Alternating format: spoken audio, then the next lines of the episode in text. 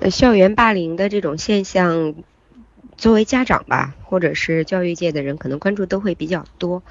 我感觉不仅仅只是在孩子的世界里存在着霸凌，那嗯，孩子的世界实际上是外部成人世界的一个呃一个缩影，一个呃预备营。少年先锋队实际上是在学习着成人的社会。那在我们的成人社会里，其实呃我是有利的，我是嗯愿意行动的人。然后对于那些我自认为柔弱和脆弱，然后我嗯不知呃不知所措，那这样的人相处的时候，总是往往会发生成人社会里边的呃粗暴的彼此对待。那回到家庭里边，呃，大人对孩子也会以爱为名，然后有力的就去统治，呃。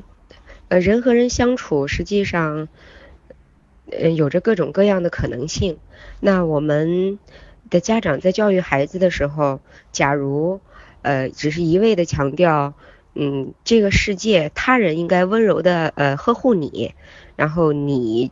就要相信这个世界，只要你是一个好孩子，只要你是个美好的人，这个社这个社会这个世界就会温柔的对待你。假如我们给孩子只有这样的一种教导，那可能就会教导出一个，当他遇到被欺凌，然后手足无措，甚至身心嗯嗯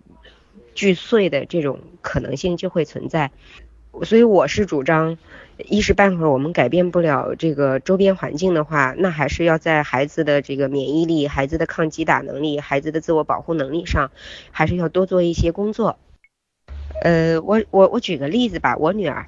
我女儿是一个小个子，就是一个呃很很很机灵的小个子。然后她在一个非常平和的家庭氛围里边长大，在她上小学之前没有见过人打架，她也没有被打过，然后几乎没有见过剧烈的冲突。那但是她上小学一年级以后，呃第一学期迅速的学会了打架，然后她敢于跟一切这个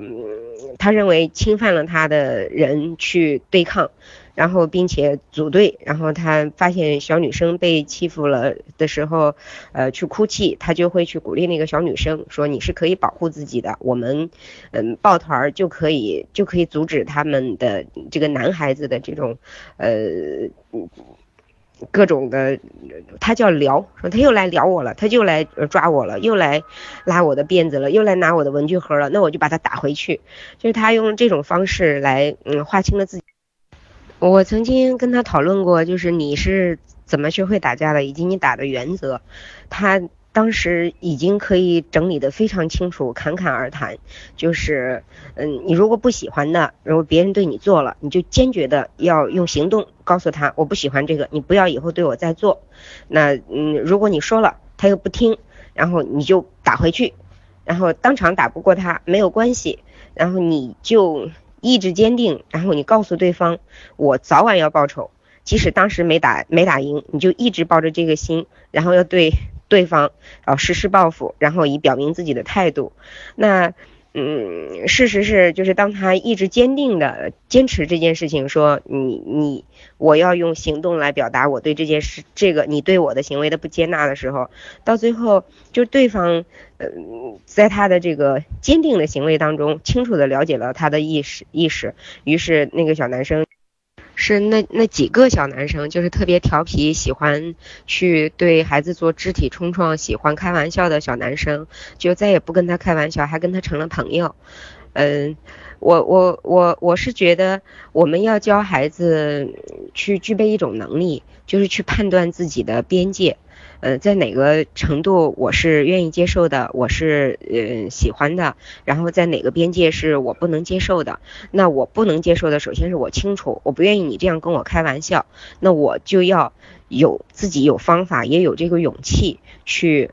表达这样的一种呃自我的感受，我不喜欢这样，你不可以再这样对待我。那呃孩子的世界它就是一个相互的博弈，如果嗯一个孩子总是逆逆来顺受。然后发生了情况之后，只能由父母亲出面，然后去解决，甚至是父母亲出面也没能解决，那孩子所获得的就是更是双倍的这种挫折感。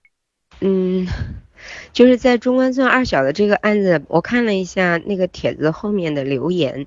就一边倒的，其实 反映的都是家长的焦虑。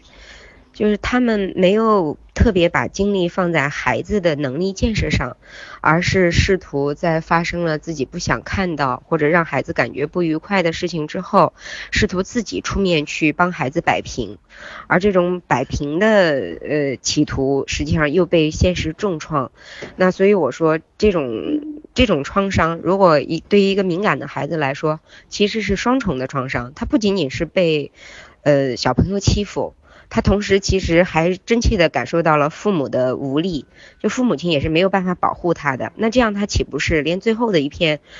一个嗯没有没有雨的天空也也不能指望，也不能幻想吗？那这个孩子以后怎么办？